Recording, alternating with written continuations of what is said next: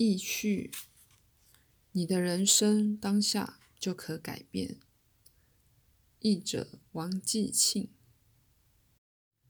未知的实相是赛斯书中最后又最难译的一本。原书两卷共有八百多页，实在令人望之却步。但却若存而不译，赛斯系列不但不完整，而且也漏失了许多精义。所以在一九九三年春节期间，我和许天胜便放了串鞭炮庆祝开工了。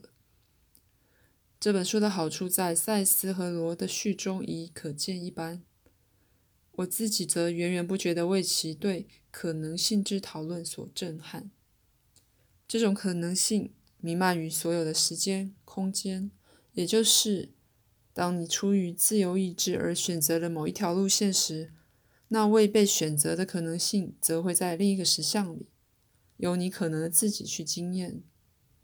这个理论可以说是匪夷所思，若去追究其暗示，会令人头壳发胀，并且兴起无常之感。但在我译的另一本书《超越量子》里，物理学却已印证了这种三千大千世界的理论，证明赛斯所说。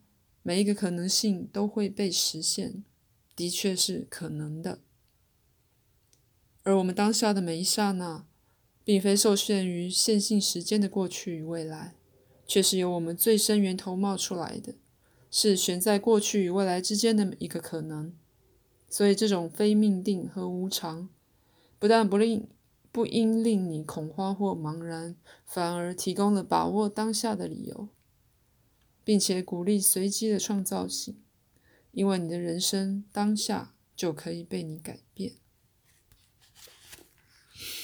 以下是特别发人深省的几段，愿先因此在此以响读者。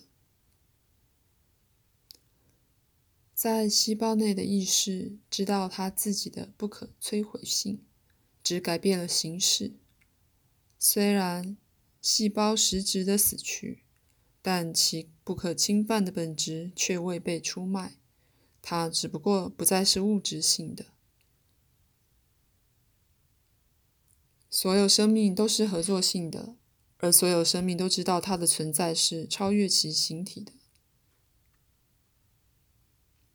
人这种意识强烈的与身体认同是必要的，以便把焦点聚集中于。具体的操纵，所有自然的东西都有精灵，它们的确有一个能量的实相，而协助把能量转换成物质形式。